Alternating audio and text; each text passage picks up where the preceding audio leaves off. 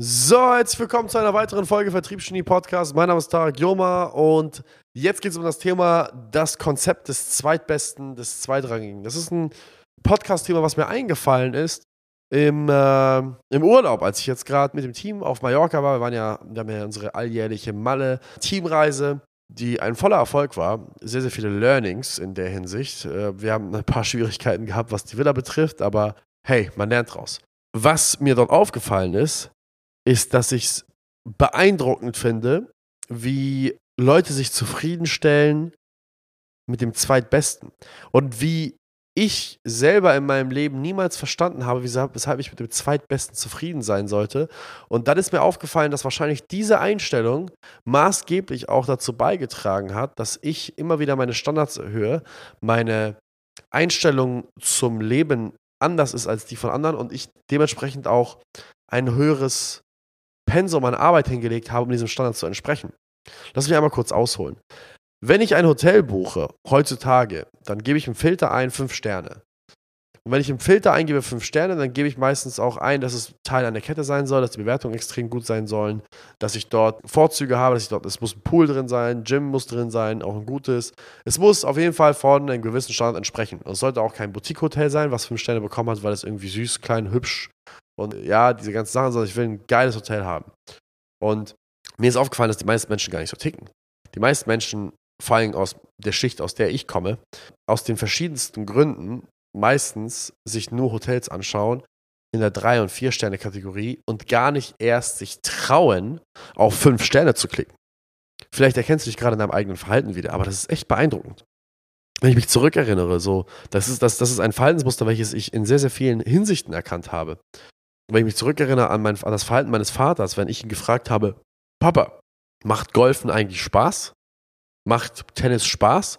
Dann hat mein Vater geantwortet mit, das ist ein Reichensport, mein Sohn. Ganz nach dem Motto von, das ist nicht für uns bestimmt. Wir sind ja nicht reich. Wir sind ja eine andere Spezies. Wir sind ja die Armen. Wir sind die Arbeiter. Da dachte ich so, hä?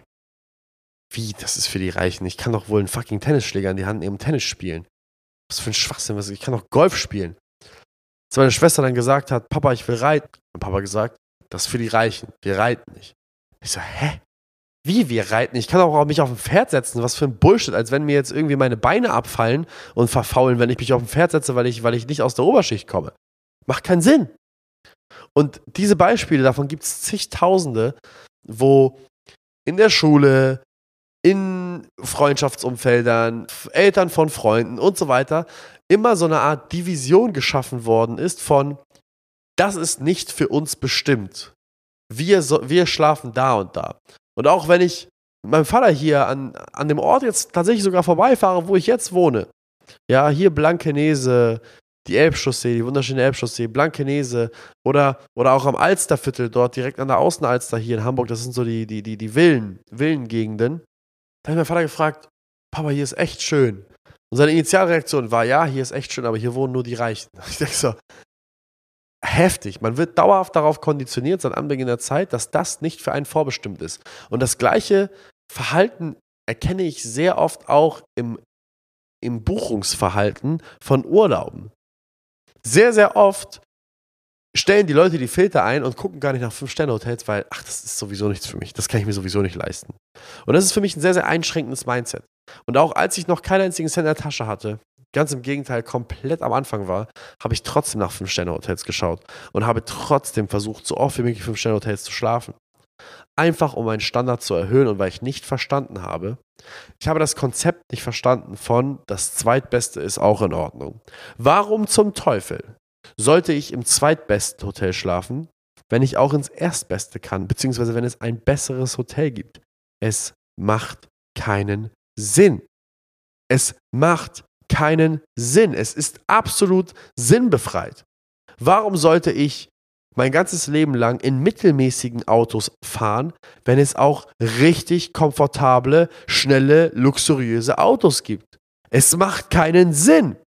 Warum sollte ich mich von Mittelklasse-Menschen umgeben, Menschen, die nicht so einen positiven Einfluss auf mein Leben haben, nicht dauerhaft gut gelaunt sind, beziehungsweise versuchen gut gelaunt zu sein, ihre Emotionen nicht im Griff haben, keine Drogen, also äh, Drogen konsumieren, sich jedes verdammte Wochenende einen reinsaufen, anstatt produktiv zu sein, sich gegenseitig die Partner ausspannen, wenn es auch Menschen gibt mit Werten, mit Moralen, mit Ambitionen im Leben, warum soll ich mich von diesen Menschen umgeben lassen? Ich habe das Konzept von mich abgeben mit dem Zweitklassigen nicht verstanden. Warum sollte ich rumlaufen, aussehen wie eine Avocado und mich nicht um meinen Körper kümmern, wenn ich das auch könnte? Ich verstehe das Konstrukt nicht von in Ordnung sein mit dem Zweitbesten. Wenn es das Beste gibt, will ich das Beste. Und was mir geholfen hat, diese von Natur aus angeborene Art der Denkweise äh, zu erreichen in meinem Leben, was mir, dabei, was, was, was, mir, was mir diese Denkweise gebracht hat, ist, dass ich immer so arbeite wie jemand, der in einem Fünf-Sterne-Hotel pennt.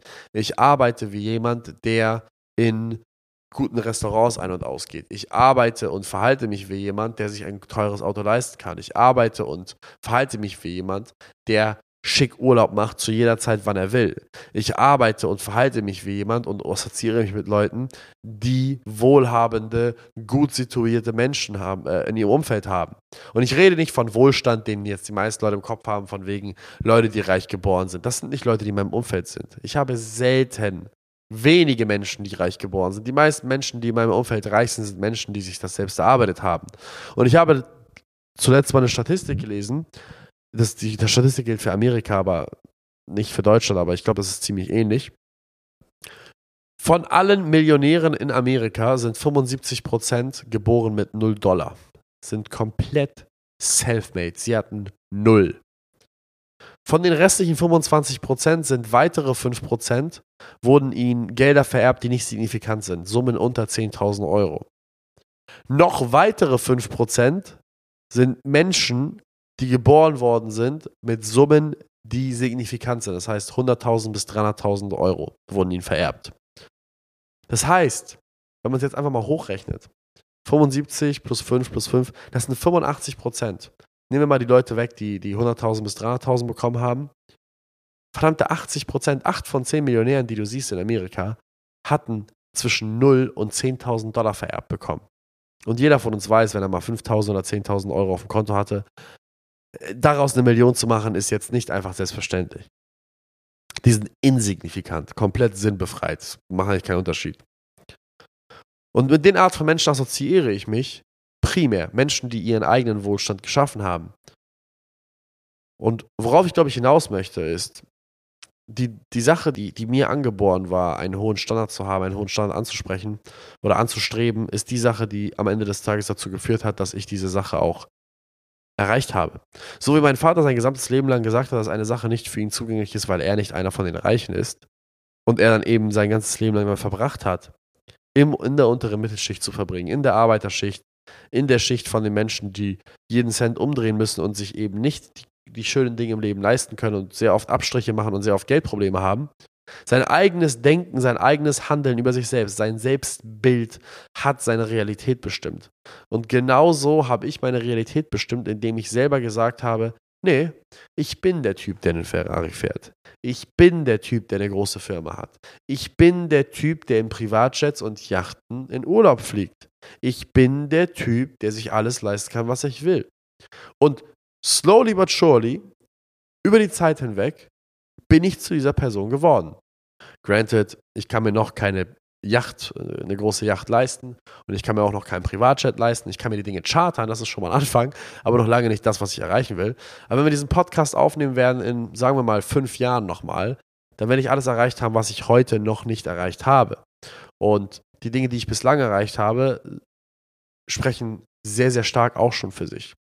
Und es ist ein Work in Progress, aber was sich niemals ändern wird, ist meine eigene Realität. Und je höher ich steige, desto mehr erkenne ich neue Realitäten, desto mehr erkenne ich, was es eigentlich da draußen noch alles gibt.